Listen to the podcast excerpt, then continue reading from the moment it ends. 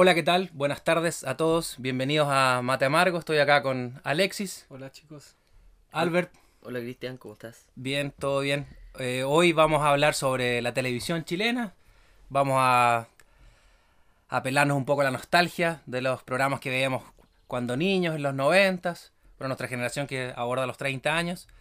¿Qué recuerdan ustedes, chicos, de, de esa época? ¿Qué programas veían? ¿Qué les gustaba? Bueno, yo, se me vienen a la mente varios programas infantiles. pues, Cachureo, Profesor Rosa, eh, Solo TV, ya estaba más grande, sí. ahí. Sí, más Eh, nuevo solo TV. Sí, eh, ¿qué otros programas? De chico yo recuerdo, a ver, uno bien viejo, el, ¿cómo se llama? Toribio, Toribio, claro. eh, los Ping-pong. supercampeones, sí, ping-pong también. Ah, claro, pero no eran programas, pero daban la televisión chilena esos programas, claro. Claro, es como hablando de infantiles, ¿cachai? Eh, ¿Qué más había? Dragon Ball. Dragon Ball, claro, como a mediados de los 90 ya Dragon Ball comenzó como en el 95, ¿no? Finales de los 90, yo creo. Pe- pero en Chile, O sea, la serie se creó en los 80. ya. Pero en Chile, claro, 95, ma- más, reciente yo creo, 98, en el Mega. El Chavo del 8. Me acuerdo que lo del daban a la misma claro. hora. Ocho. Sí. ¿Qué otros programas veían? A- aparte de infantiles, un poco Bueno, más grandes. infantiles, eh, eh, Profesor Rosa, pero ya... También entra como en, en la categoría cultural. Culturales, claro. Y ahí ya la tierra que vivimos era otro. Al sur del al mundo. sur del mundo, que te mostraban un poco la geografía de Chile, eh, la fauna, y a la vez de manera divertida con los personajes, por ejemplo, Guruguru, los dibujos.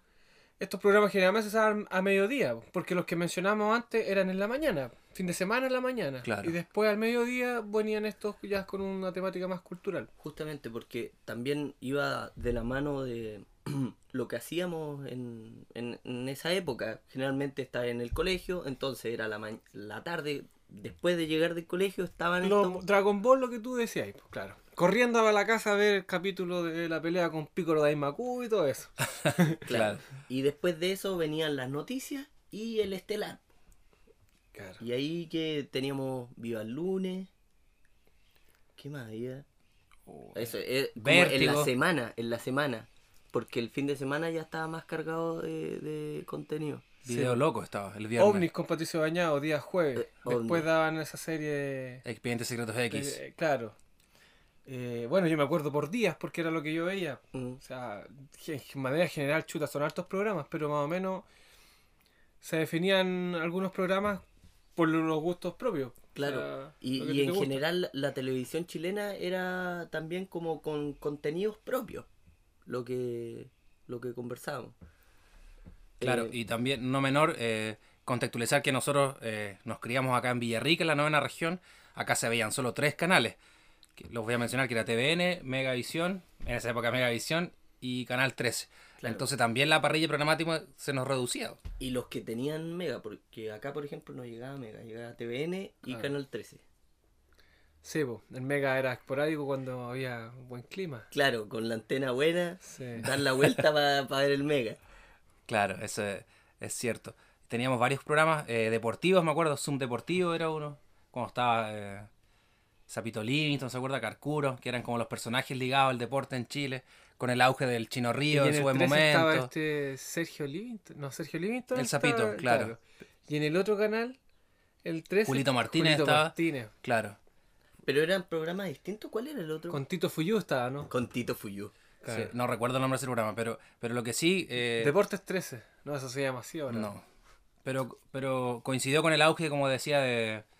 Bueno, el fútbol chileno en los 90 igual estuvo relativamente bien. Copa Libertadores Colo Colo, estuvo Claro, Chino Chino- Río, sí. Eliseo Salazar, eso puso La de moda también. sub-17. La sub-17, el La torneo sub- de Japón, ¿dónde fueron? Esperanzas de Tulón, bueno, eso es más nuevo, pero No, no, pues el 93. No, cuando estamos hablando, cuando estaba Rosenthal, Claro. todos esos tipos. no recuerdo muy bien. Estaba la Olimpiada, eso fue al principio de los 2000, sí, con Zamorano, me acuerdo. Pero bueno, ahí, ahí como que fue el boom de los programas deportivos, que hasta el día de hoy, hoy día hay canales de fútbol, Claro. hay canales especializados en deporte. Oye, ¿y dónde marcamos la, la, el cambio en la televisión chilena? ¿Cómo, ¿Cómo podemos marcar un cambio? Claro, porque estamos hablando básicamente de los 90 Claro, en adelante. Todos los programas que estamos mencionando es de los 90 en adelante, cuando nosotros ya teníamos, no sé, 8, ¿Cómo crees Diez tú, años, Cristian, no sé. que, que cambió la televisión chilena? ¿A qué se debe la... O sea, hay varios aspectos de cambio. Uno principal yo creo que es la inversión económica que se hizo en los programas de televisión. Se trató de darle como un estándar mucho mejor a la televisión por lo mismo, porque al final de los 90 ya empezó a aumentar la parrilla programática, empezó a llegar la televisión por cable, que era algo desconocido para la mayoría de la gente. Ahí está el claro ejemplo de un programa como Viva el Lunes, que lo mencionaron anteriormente, donde habían eh, se invitaban artistas de primer nivel. Recuerdo a Robbie Williams, recuerdo a, a cantantes españoles, donde se invirtió bastante dinero, cosa que trajo consecuencias más adelante, ya que fue una inversión demasiado alta para el canal. El 13 fue, tú mencionabas que fue uno de los primeros canales que tuvo problema económico, ¿no? Claro, ese es un gran tema, porque se invitaron a muchos artistas a diversos programas, sobre todo a los estelares del lunes o de fines de semana, y la inversión que se hizo versus el rating y versus a las publicidades que lograron fueron malísimas. Y justamente me acuerdo que lo que hablábamos, que también el, el boom de, de lo deportivo, en ese programa en Viva el Lunes se empezaron a invitar a los deportistas que estaban de moda, a Marcelo Sala, Claro. a Zamorano, y ahí empezó este tema de la farándula también, junto con eso. Claro. Como que se farandul, farandulizó el, el Se le tema más deportivo. auge a la, a la personalidad televisiva. Y deportiva en este caso. Porque después los deportistas pasaba que terminaban sus carreras, venía el tema de los reality. Y ahí estaban con el Claro, tipo eso ya más actual. más actual, pues ya cerca de lo de los Protagonista de la 2000. fama fue el primer reality en Chile, como el Claro, 2000. y ese formato 2003. estuvo ininterrumpidamente por lo menos unos 10 años. Creo, no sé si hoy por hoy hay otro reality. La verdad es que desconozco, pero 10 años seguidos con los reality. En distintos canales, distintos formatos. Pero en definitiva era tener unos tipos encerrados y grabarlos 24-7. pues. Claro, después se cambió. Oye, y entonces, ¿en qué ha cambiado la, la, la televisión antigua a la, a la moderna? ¿Cuál es el cambio como de calidad o cultural o qué, qué, cuál es el cambio más drástico que ha tenido? Es que yo creo que hay varios cambios, como te decía. Uno fue la inversión que se hizo, otro cambio también ha sido las nuevas plataformas que hay. Ahora está el streaming, se puede ver televisión por internet. Hay muchas más plataformas virtuales para poder ver televisión. Hay una mayor parrilla de canales, de programas. Puedes ver televisión 24/7, que eso también es un cambio. Se cambió también en, yo creo que en la forma de ver la televisión. Hemos perdido un poco de identidad, tal vez, porque se han comprado muchos formatos de afuera. Lo que mencionaba Alex recién de los realities. Hay programas ahora de cocina, muchos. O sea, creo, mi opinión personal, que se toma un programa que, que le va relativamente bien y se explota allá hasta que satura al público y se vuelve a repetir la misma Se rutina una copia el otra vez. formato. O sea, si sacáis un programa bueno, el otro canal va a hacer lo mismo. Y el otro canal lo mismo. Por ejemplo, los matinales. También tenemos 20 años de matinales con el mismo formato, el mismo tema, el mismo horario. Y des- después de que se termina ese matinal en algunos canales, continúa el programa de farándula donde hablan de, de los mismos personajes a lo mejor que hablaron en el matinal. Claro. Todo da vuelta ahí mismo. Claro, pero lo que decías tú ahí difiere un poco. No, yo creo que han cambiado un poco las temáticas de los matinales.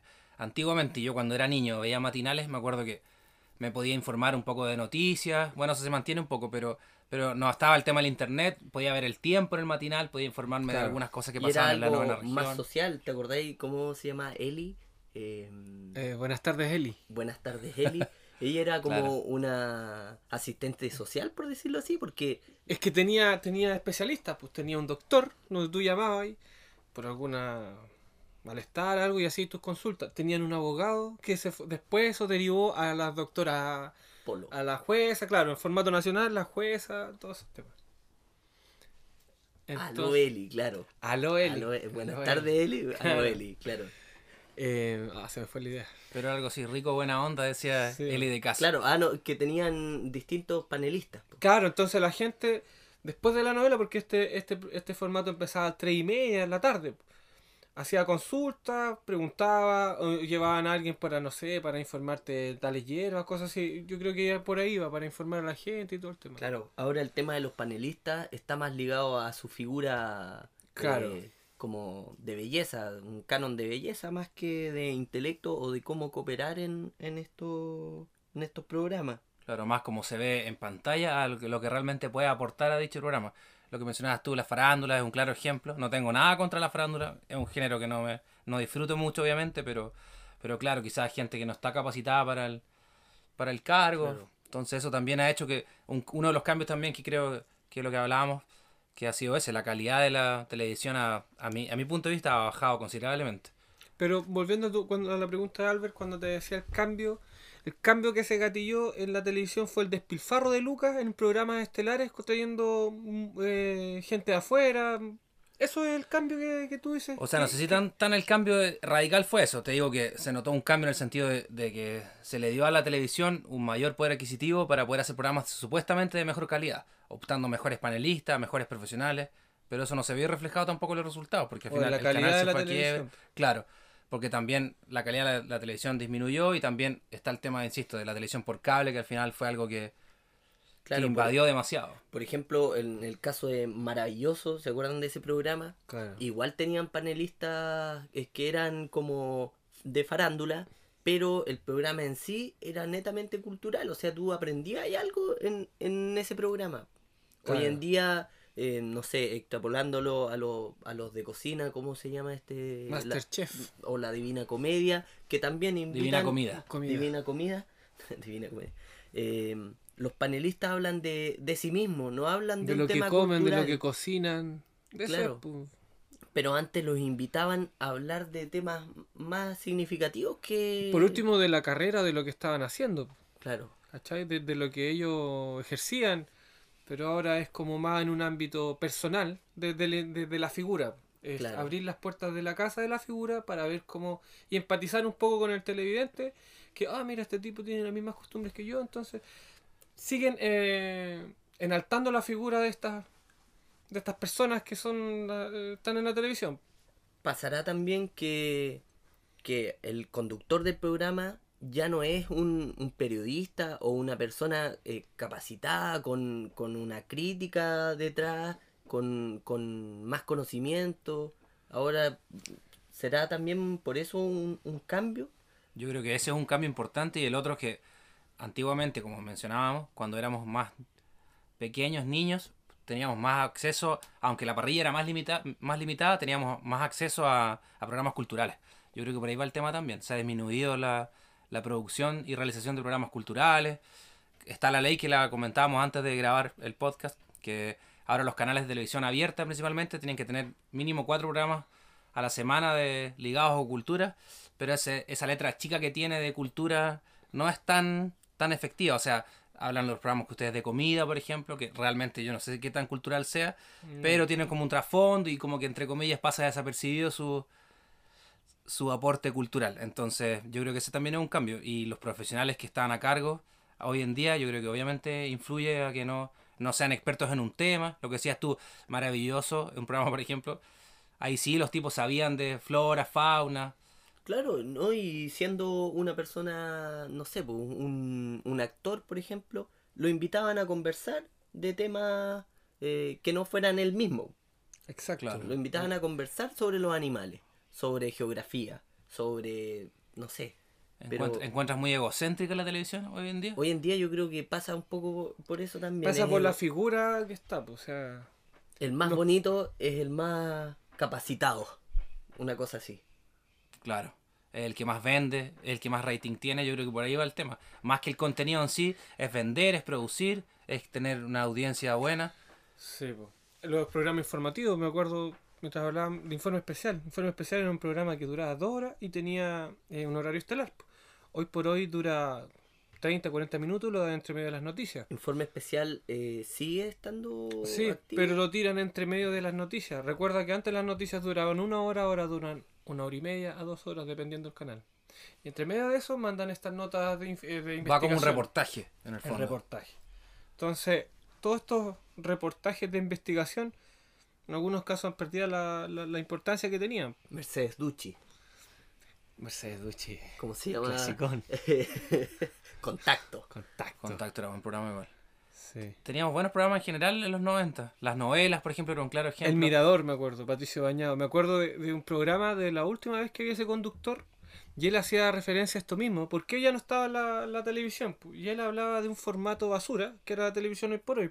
Por ende, él se restringía de cualquier programa. Es el auto exilió, por decirlo, de la, De la televisión, televisión. porque encontraba que ya no, no entregaba nada. Como muchos eh, de nosotros estamos haciendo también, hoy en día yo te preguntaba por informe especial, porque yo ya no veo televisión, por lo menos nacional, hace muchos años. No, no, yo creo que de la U antes, que ya dejé de ver televisión nacional.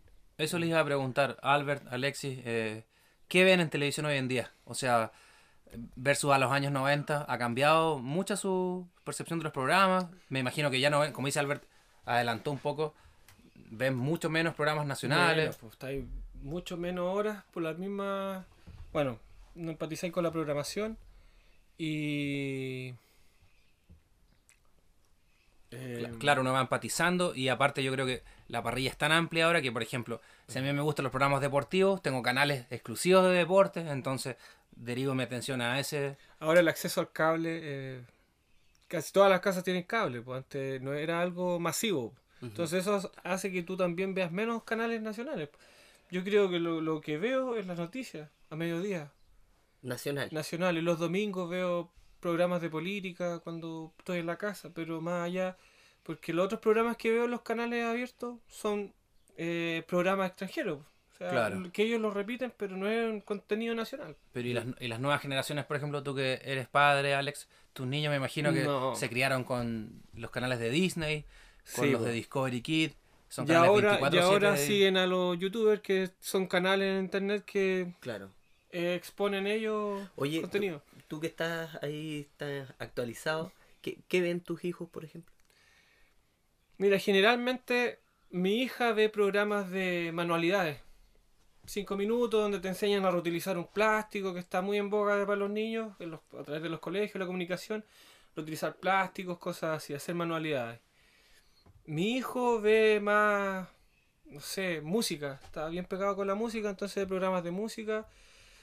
Animación menor, mu- muy poco Pero eso lo ven en YouTube. en YouTube, en la plataforma que más utilizo. ¿Se sientan a ver televisión? ¿Comparten televisión? Los ellos? canales, los canales que tú mencionaste del, de an- animación, pero muy poco, muy específico. Claro. Y volviendo al tema con nosotros los 90, ¿ven algo nacional? ¿Lo has visto viendo algún canal nacional? Nada. Nada. Yo creo que esa es la realidad de muchos niños hoy en día. Nacional. Es Pero que, es que ten- yo, voy- bueno, tengo hijos, claro, y, y expongo la realidad como padre. Para un padre, va a sonar un poco mal lo que digo, es más cómodo para, personalmente, que el niño esté viendo televisión porque te deja tiempo para ti personal. Y eso yo creo que es un tema que pasa por muchos padres. Generalmente ahora también se le entrega el teléfono para que el niño sea busque lo como que él entretenerlo. Claro, Claro. pero eso va en beneficio de tu tiempo. Porque si yo fuera un padre más enfático en, en, el tema de lo que es lo que ve, yo no estaría pasando un, un teléfono. Y es algo que todos los padres yo he visto que lo hacen. Un libro. Antes te, te pasaban un libro, te obligaban a leer de repente en la casa, ¿no? Eh, Para el colegio, sí. el colegio. En el colegio. el colegio. No, los papás que hacían te prendían la tele. Mucha tele, a mí me decían, Más ya, tele, mucha pues, tele, pa, me apagaban la tele, lee. Y me, me cargaba a leer. Pero si habían programas que yo disfrutaba mucho, por ejemplo, los que mencioné, La Tierra en que vivimos. Me gustaba mucho ese programa. Lo, lo esperaba los fines de semana para verlo. Claro. Un tiempo lo estuvieron dando el jueves. Eh, Azul del Mundo igual. Era un formato distinto al anterior, pero, pero mostraban un poco la que era la geografía, que vendría haciendo lo que hace Pancho Savera, pero contemporáneo. O sea, Claro. él, él en- perdón, enfas, no puedo decirlo. Enfas- Enfatiza. enfatiza más en las personas que, que están en el lugar que en la geografía o la fauna que mostraron estos Claro, programas. en, en el fondo, Pancho Saavedra te acerca como a los lugares que son A desconocidos, a los que nunca quizás vas a ir. Claro. Yo creo que por ahí va el tema.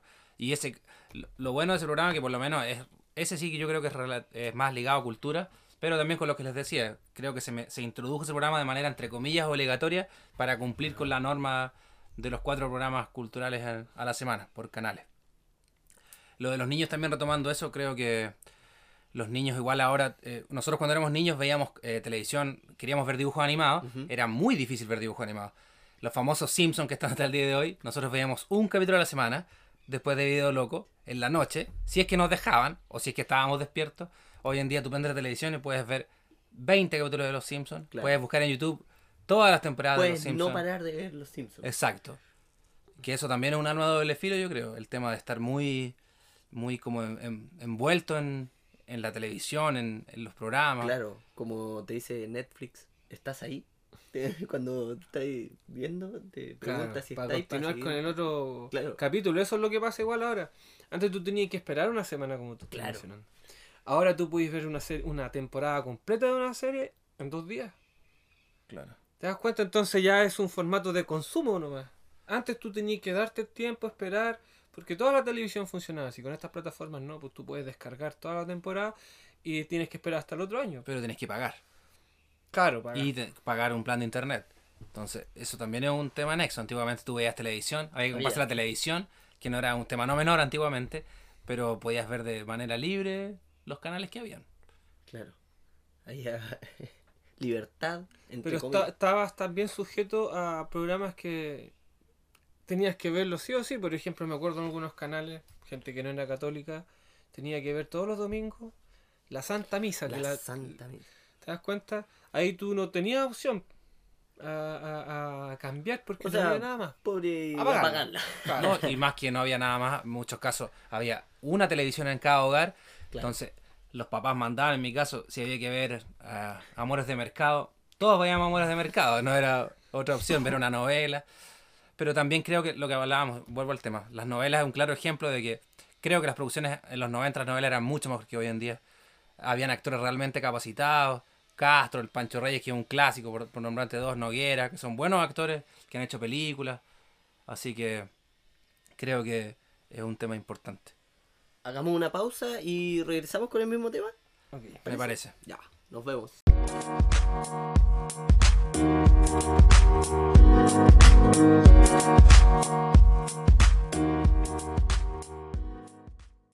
Bueno chicos, retomando el tema, eh, ¿qué programas creen ustedes que, los que marcaron a nuestra generación?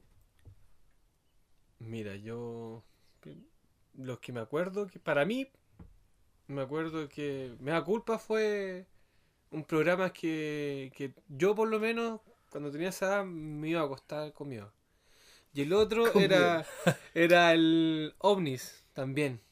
Me costaba apagar la luz cuando me iba a acostar, porque eran programas que te hablaban de hechos reales. Yo sabía que eran hechos reales, que habían pasado, asesinatos, me da culpa, que habían pasado, no en el extranjero, sino que acá en Chile, y el tipo estaba vivo cumpliendo la condena. O sea, era Sentí el temor de que él salga de la cárcel, yo creo. más allá, por ejemplo, me acuerdo hablaban de un capítulo donde el tipo con una hacha, que me pareció, botaba a la puerta y mataba a, lo- a la señora con la hija, no me acuerdo bien.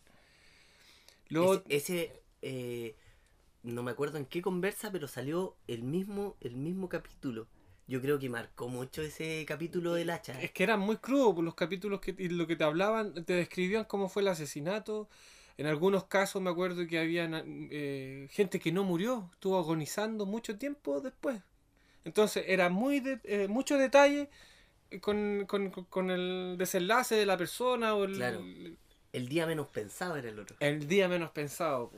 Sí, pues él hablaba ya de un tema más de espíritus, de... de, de- Claro. Era bien, bien tétrico para mí a esa edad. po. Pero Alex, en tu caso, ¿ese programa te, mar- te marcó, ese programa, los- esos programas que nombraste, te marcaron porque eran unos programas distintos a lo que podías ver en la televisión? ¿O es solamente por el morbo que te causaba el, el- o el miedo que te causaban los Yo creo asesinatos, que las el, el historias? miedo y me quedaba dando vueltas. O sea, obviamente marcaron porque me quedaba, yo quedaba pensando, al otro día me acordaba el capítulo igual. Al, sub- al día subsiguiente igual, o sea, era que algo que no se me olvidaba. po. Lo, el tema de lo extraterrestre igual, pues habían casos que eran de personas acá en Chile, o sea, Ah, yo me acostaba a mirar al cielo y me daba Claro. miedo. Hasta tipos de la frándula les pasó que supuestamente un tipo lo, abdu- lo abdujo un extraterrestre. No me acuerdo qué personaje fue. Marcelo de Cachureo. Parece que sí. No, Sí. Con otro, con otros actores. pero que lo abdujeron o Lo que que pasa es que iban en un nave? viaje para el norte eh, haciendo una gira y vieron un objeto en el cielo.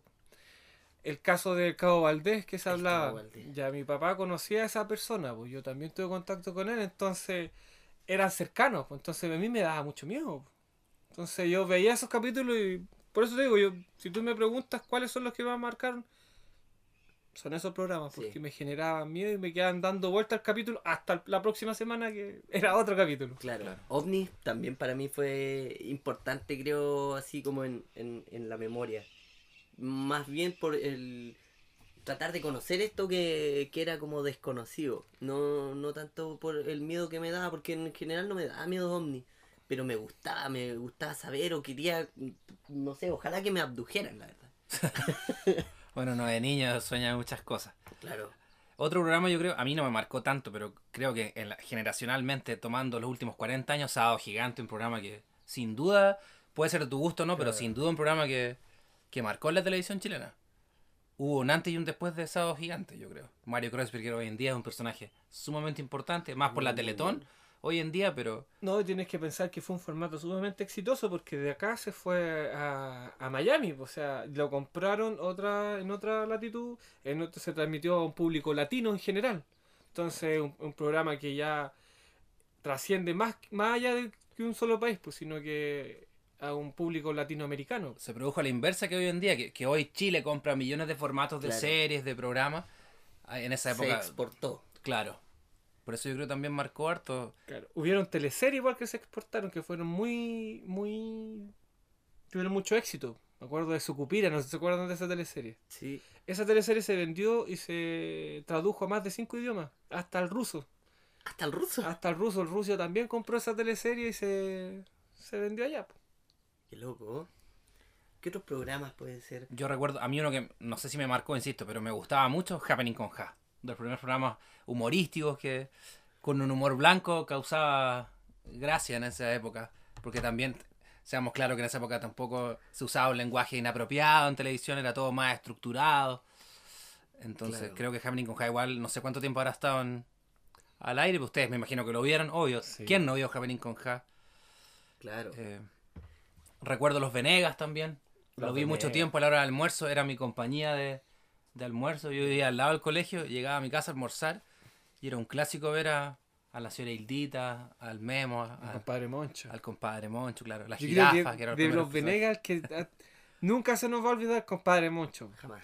Que es como un calitró Claro. en, lo, en En- Happening con Ja. El tipo carretero, bueno para la apuesta, mujeriego, todas las, las Pero tenía. el compadre todas. Moncho es más que nada el, el tipo que es, no sé, es patudo, es balsa, es aprovechador, se aprovecha del vecino.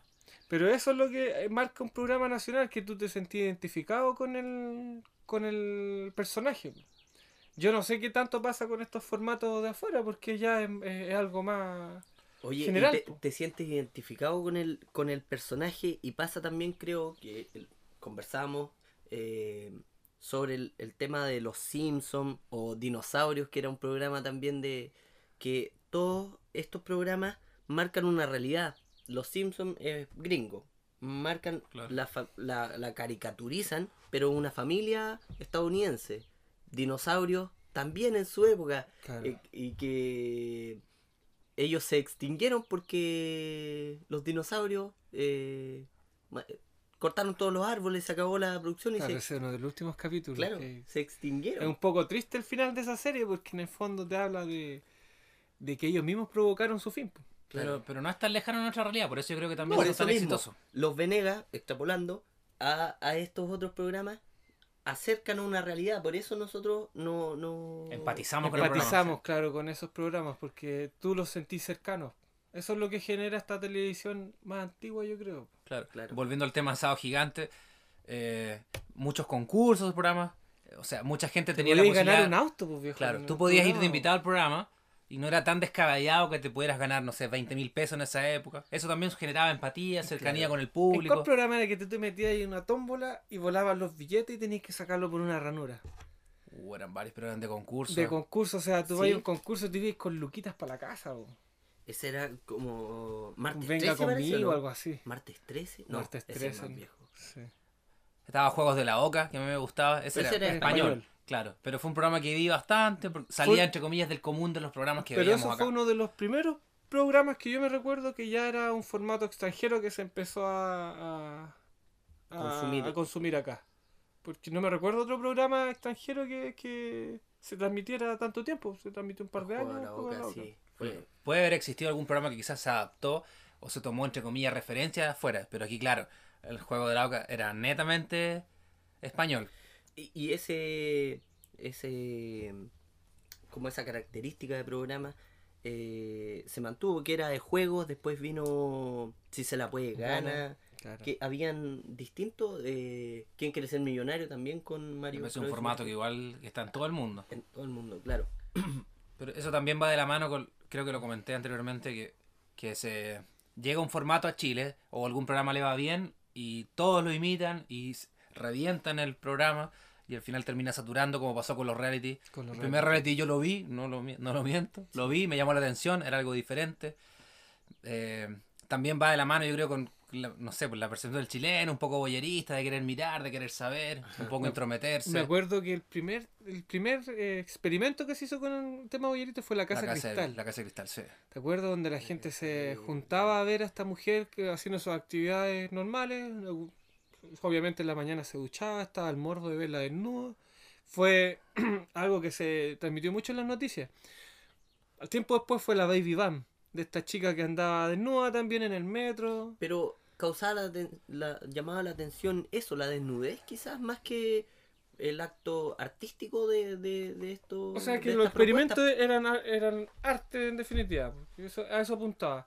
Pero lo que queda en el colectivo es el morbo de la gente. Pues, cómo se juntaba esta gente a mirar a estas mujeres desnudas. Y eso derivó en los reality shows. Los reality igual algunos mostraban a los participantes teniendo sexo. O sea, eso ya después cada vez fue más común. Pues eso es lo que pasa, yo creo de repente que mucha gente no, no se siente eh, a ver televisión porque son parámetros que se perdieron un poco ya. Claro. Oye, y volviendo, retomando, ¿se quedan con la televisión nueva o la antigua y por qué? ¿Y con qué programa? Ah, muchas preguntas. ¿Parto yo? ¿O tú? Como quieras. Yo me quedo por un tema más de, de recuerdo de la televisión antigua. O sea, obviamente fue con la consumí más y tengo más recuerdos, no sé, programas que estoy hablando ahora, para mí fueron, tenía menos edad, entonces yo era más, estaba más, me impresionaba más fácil. Ahora, tantos años después, imagínate, viendo tanta televisión, he visto todos estos asesinatos, muertes, ya estoy más... ¿Ya no te da miedo, Omnis? No, ya no, Ah, me da lo mismo. Etapa superada. Sí. Etapa superada. Prueba superada. era Claro. ¿Tú, Cristian? Yo con la antigua y la nueva. Tengo ahí una disyuntiva. Por un lado, com- comparto con Alexis, la, la televisión noventera me apega a la nostalgia, a ver programas que para mí eran nuevos, innovadores, sorprenderme y maravillarme con algo que ahora me cuesta que me pase. Eso, con eso me quedo los 90, con la originalidad de muchos programas, con la cercanía, como lo comentamos anteriormente, con el público, con, con ta- también lo, lo asocio como a mi núcleo familiar, era como el espacio también de, de ver televisión. Te juntabas El a ver hecho, tele. claro, era un- una rutina que unía a la familia Claro. en torno a la mesa, en torno a la, a la televisión. Pero con la televisión actual me quedo con el tema de, la, de poder aprovechar las plataformas, de poder ver, puedo irme a otro país y puedo seguir viendo televisión de- acá, puedo eh, seguir alguna serie chilena. Por ese lado trato de compensa un poco. Me gustaría una parrilla con temáticas quizás más noventeras, pero utilizando las nuevas tecnologías y sacándoles partido, claro está. Yo creo que por mi parte igual me quedo con la antigua, más que nada, como decías tú, Alexis, por la nostalgia. Porque consumo menos televisión cada vez. Bueno, está también el, el tema de Netflix y ahora las plataformas YouTube y todo eso, que simplifican un poco eh, el tema. Uno va directo a lo que quiere ver. Pero en cuanto a televisión abierta, me quedo con lo antiguo porque era más simple y generaba este calorcito humano. ¿Alguien más quiere aportar algo a nuestro tema? Nada, pues, Estamos... acordándome de lo que tú dices, hay programas que han trascendido en el tiempo igual. Pues Chavo del 8 lo vieron mis papás, lo vi yo, y mis, mis sobrinos también lo conocen. pues. O sea, es un programa que ha trascendido más de 30, 40 años. Pero eso es algo que se ha ido perdiendo con el tiempo. Cada claro, vez, va a llegar un momento en que ya va a estar obsoleto, pero es un programa que trasciende las generaciones. Sea, bu- Usted habla de que es un programa que se mantiene vigente a pesar de que ha pasado el tiempo. ¿Creen que va de la mano al tema de que los programas tengan menor duración porque la calidad de los programas es- no es tan buena? ¿Irá de la mano con eso también? Yo creo que es un tema de formato. La gente, más de 15 minutos, tenéis que ponerle una pausa. Claro. La atención ya no está... Y eso es parte del formato que se ha llevado haciendo así durante años. Claro. Da, para, da para largo el tema de la televisión.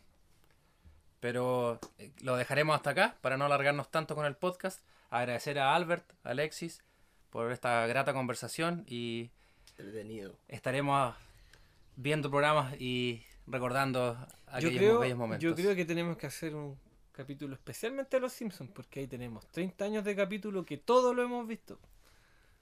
Quizás lo dejamos para la próxima, ¿no? Sí. Puede ser una sorpresa o quizás un adelanto, un spoiler. bueno, sin más que decir, nos vemos chicos y hasta la próxima. Hasta la próxima. Gracias.